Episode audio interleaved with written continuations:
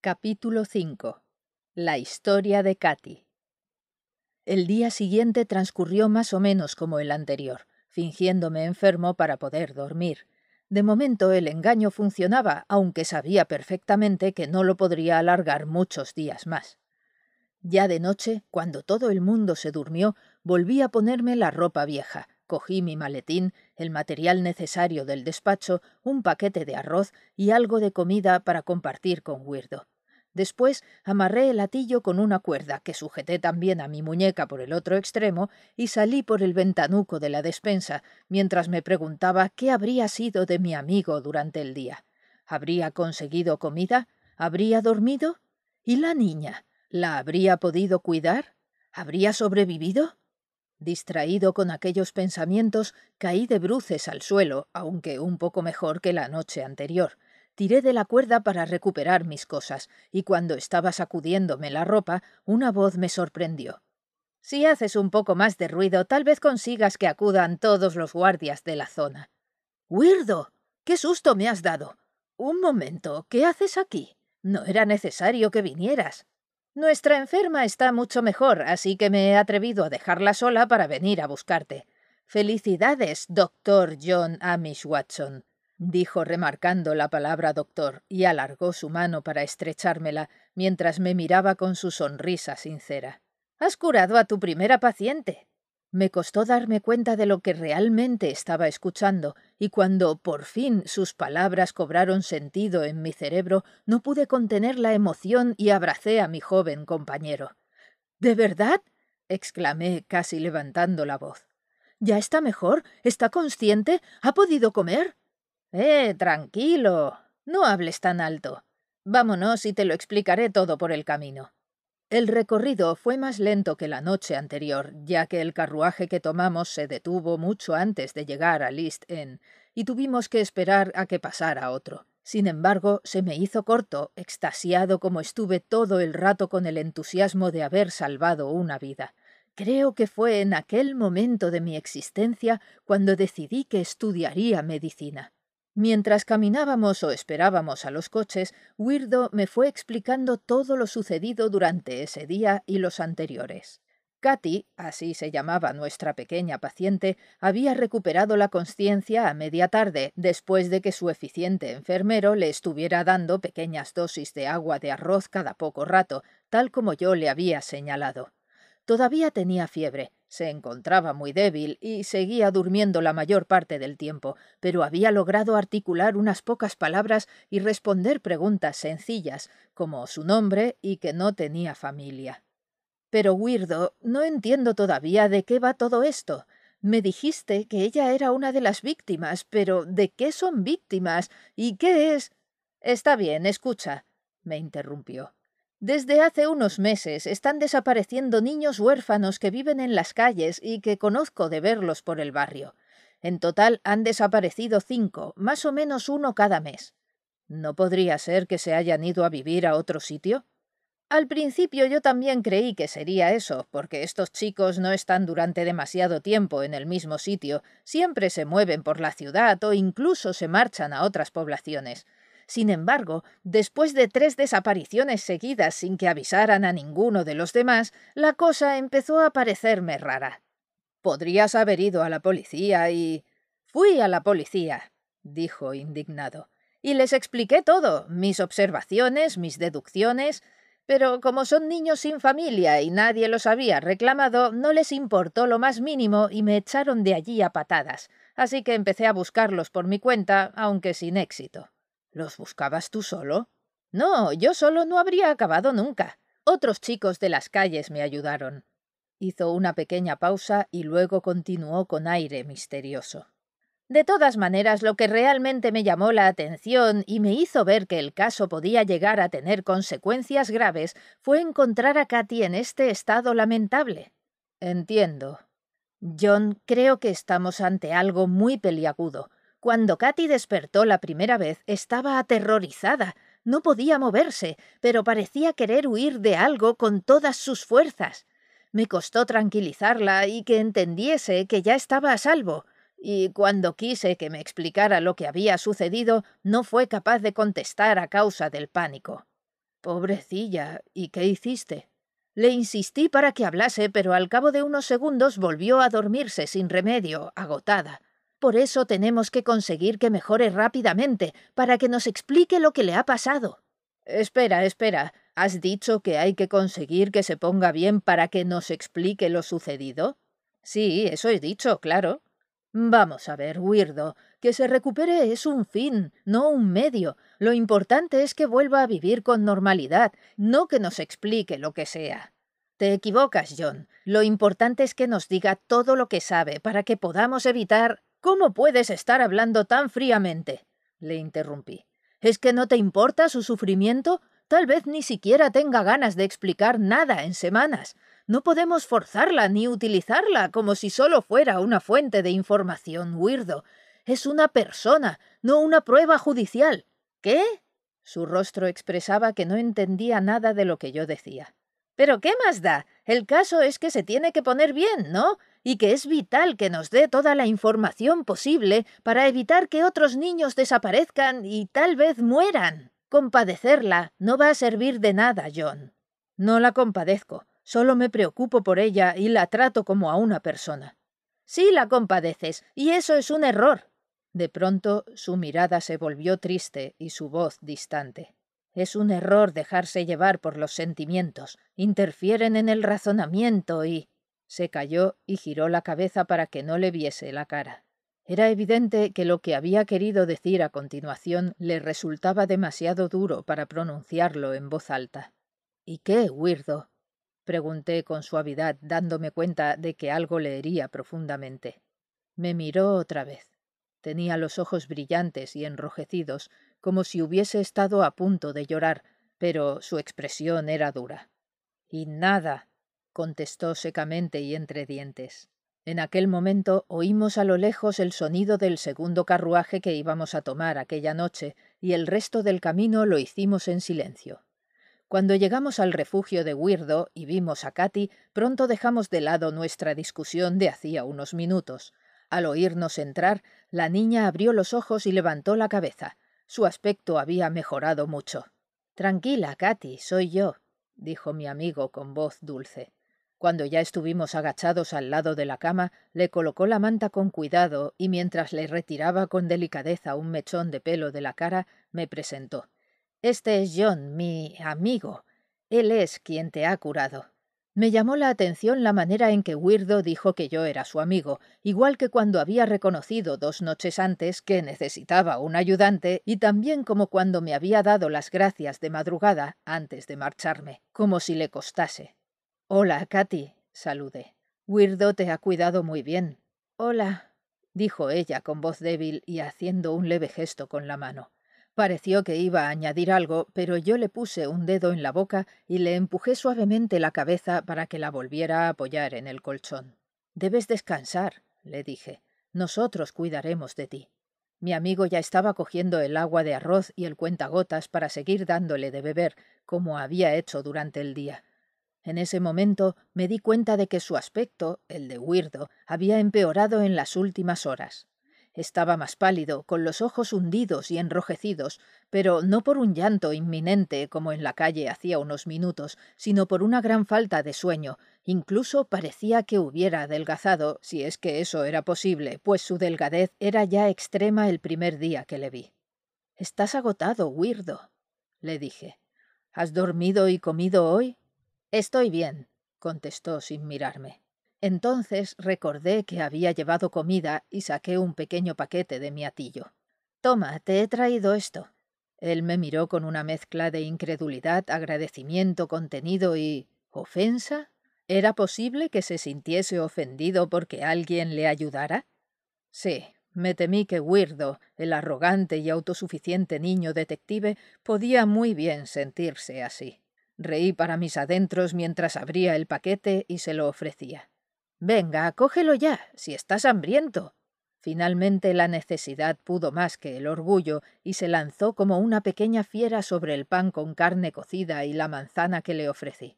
Le contemplé unos segundos mientras engullía casi sin respirar, y después cogí yo mismo el agua de arroz para dársela a la pequeña Katy con el cuentagotas.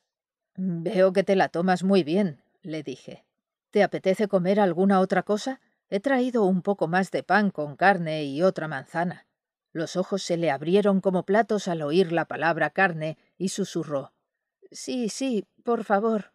Así que tosté un poco el pan en el brasero y se lo fui dando a con la carne desmenuzada. Ella se lo comía despacio, pero a gusto y con buen apetito. Mira, Wirdo, es buena señal que coma tan bien, contesté sin apartar la vista de la niña, pero él no contestó. ¿Wirdo? Entonces le miré. Con que te encontrabas bien, ¿eh?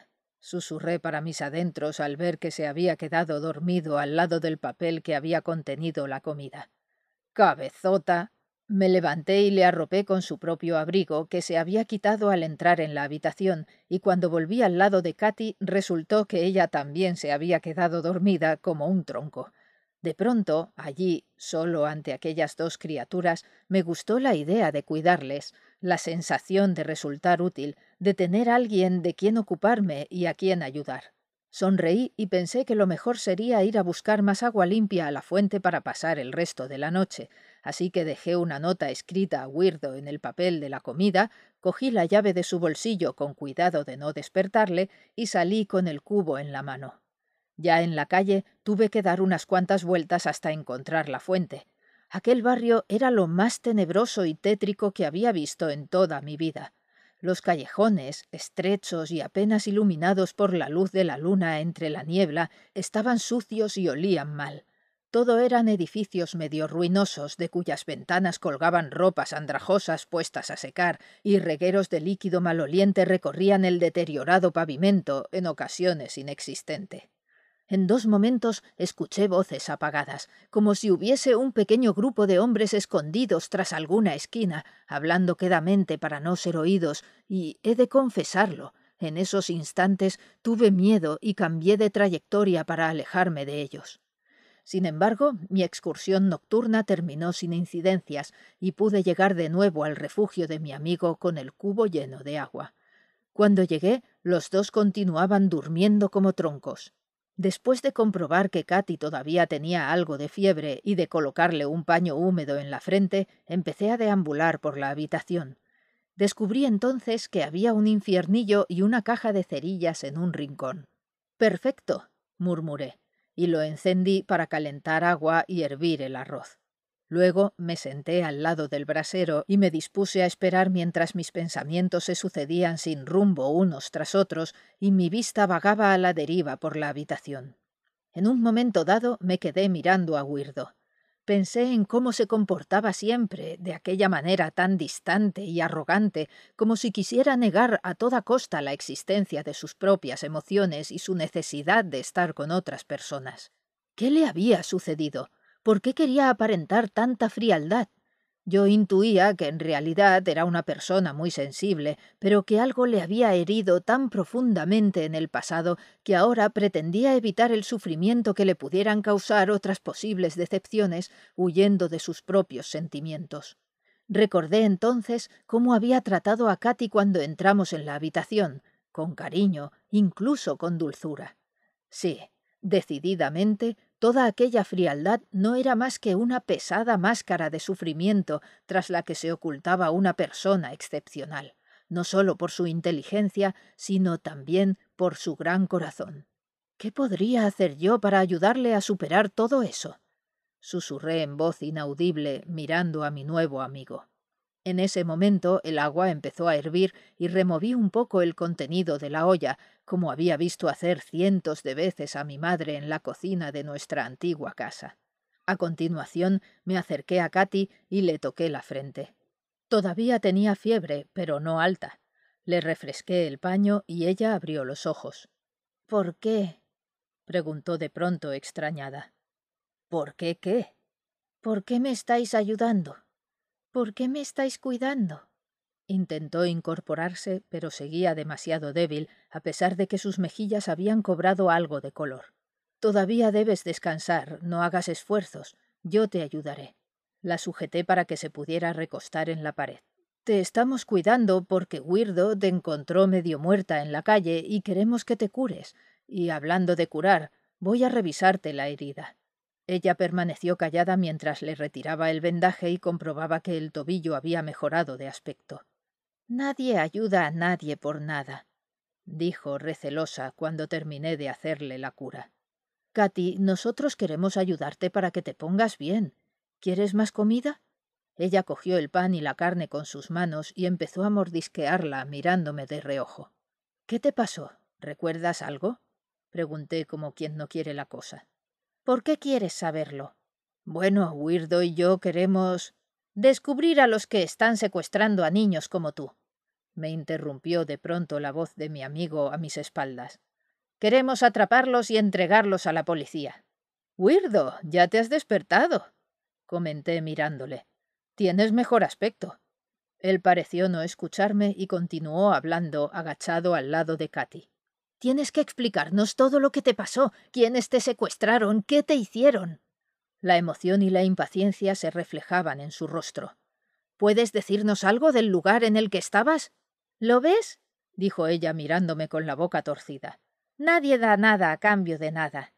Te hemos cuidado para que te pongas bien, no por interés, le contesté, y luego miré a Weirdo con cierto reproche.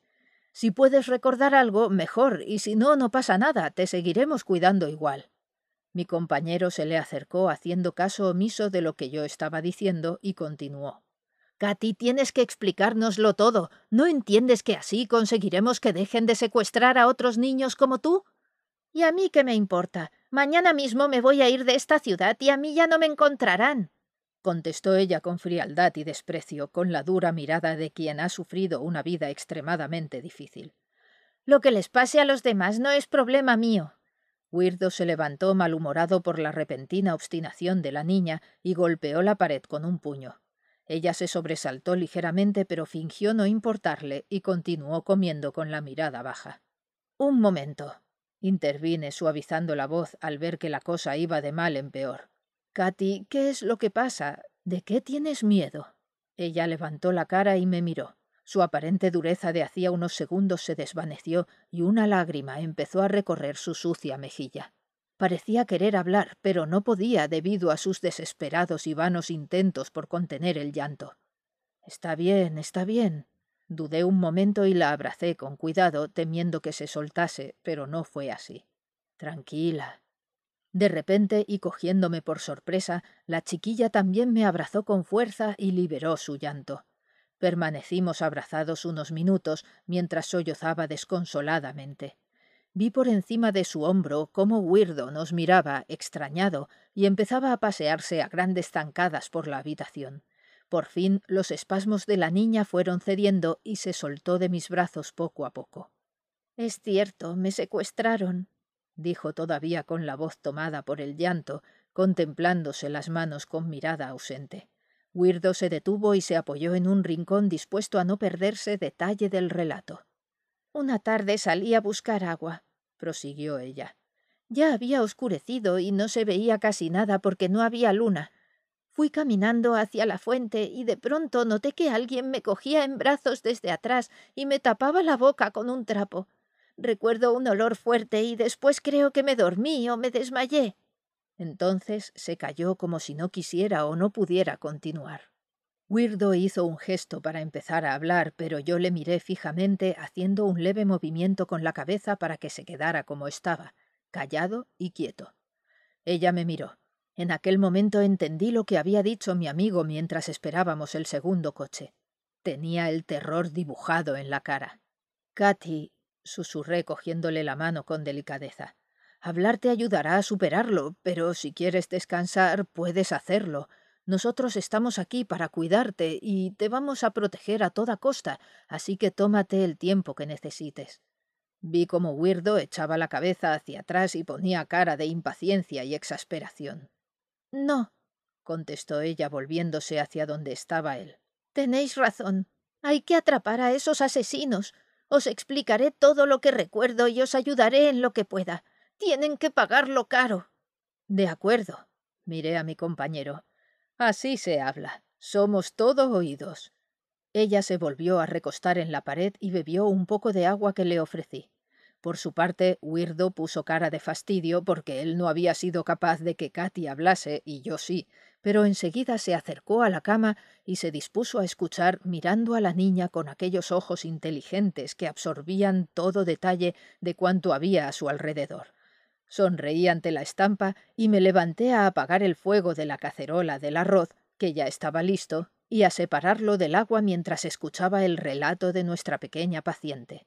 Fue terrible, dijo ella con la voz temblorosa a causa de un escalofrío. Recuerdo cosas sueltas, como imágenes borrosas. Sé que todo el mundo iba con batas blancas. Sí, como si fuesen médicos. Hizo una pausa esforzándose por aclarar sus confusos recuerdos. Weirdo me lanzó una mirada significativa al oírla hablar de médicos. Cuando desperté, continuó ella, estaba en una cama, atada. Me habían sujetado los pies y las manos a los barrotes, y lo único que podía mover era la cabeza. Tenía puesta una aguja en un brazo, conectada a un tubo de goma que salía de una botella con líquido. Me puse a gritar, a gritar, a gritar. Katy empezó a temblar con la mirada perdida, como si estuviese en medio de una pesadilla respirando con dificultad y aterrorizada. Dejé inmediatamente la cacerola y me acerqué a ella. Tranquila, Katy, tranquila, ya no estás allí, le susurré mientras la abrazaba. Ahora estás con Wirdo y conmigo. Tranquila, ya pasó. Mientras yo le decía esto, Wirdo me hizo señas dándome a entender que aquello era lo que le había sucedido cuando él había intentado hacerla hablar. Yo le contesté moviendo los labios pero sin voz. Está traumatizada. Él se levantó y volvió a pasear por la habitación con impaciencia. Al cabo de un par de minutos la niña volvía a respirar con normalidad y había recuperado el dominio de sí misma. Tal vez sea mejor que descanses, le dije, y Wirdo me lanzó una de sus miradas cargadas de exasperación e incredulidad. No, tengo que seguir. Voy a seguir. Tenéis que saber lo que hacen allí, murmuró. Al cabo de un rato de estar gritando apareció un hombre. Mi cama estaba rodeada de cortinas, así que yo no podía ver lo que había más allá, pero oí las voces de más hombres. El que entró en mi cubículo era joven, y no fue la única vez que le vi. A todos los vi varias veces, y miraban la botella o me traían algo de comer, pero yo apenas comía. Algunas veces cambiaban la botella y otras me ponían una inyección. Yo no sabía por qué. Les preguntaba, pero no me lo decían. No hablaban nada conmigo, solo entre ellos. ¿Qué decían? preguntó mi amigo. No lo sé, no les entendía, pero no parecían contentos. Cuando me pinchaban, me dormía al cabo de poco rato y tenía pesadillas espantosas, horribles. Veía monstruos y arañas o ratas, animales terroríficos y bichos asquerosos que subían por las paredes y me rodeaban por todas partes. Al despertar muchas veces me daba cuenta de que me habían cambiado la aguja de la botella al otro brazo o a un tobillo. Un momento, interrumpí. ¿El tobillo afectado fue el último que tuviste pinchado? Ella intentó recordar. Sí, sí, ese fue el último. Así que la infección era bastante reciente. Supongo que por eso reaccionó tan bien al tratamiento. De acuerdo, sigue, sigue. Weirdo me miró con el ceño fruncido, como si le hubiese llamado poderosamente la atención aquel comentario, pero no dijo nada. No recuerdo mucho más. Solo eso, las inyecciones, las pesadillas, los gritos, el estar atada. Katy, que había permanecido sentada hasta ese momento, se dejó caer despacio en el colchón, agotada tras el esfuerzo realizado. Espera. exclamó Wirdo acercándose a ella. Solo una cosa más. ¿No tienes ni idea de cómo era el lugar en el que estabas? ¿Se trataba de una sala grande? No lo sé, no vi nada de lo que había detrás de las cortinas. Pero el techo. ¿Lo viste? ¿Era muy alto? La cogió por los hombros intentando hacerla reaccionar. ¿Se oía eco al hablar? No lo sé. Sí, eco. Puede que sí, que hubiese eco. Y el techo sí que pude verlo muchas veces. Estaba encalado, pero se había desconchado y se veían los ladrillos. Tenía bastante humedad y las vigas. Sí, había vigas entre los ladrillos. La niña empezaba a respirar otra vez con dificultad, pero en esta ocasión era debido al agotamiento, no al pánico. Apoyé una mano en el hombro de Weirdo y estiré con suavidad y firmeza para que dejase a Katy. Él cedió a regañadientes y se apartó después de arroparla cuidadosamente con la manta. Hay que dejar que descanse. Ha hecho un gran esfuerzo esta noche, le dije.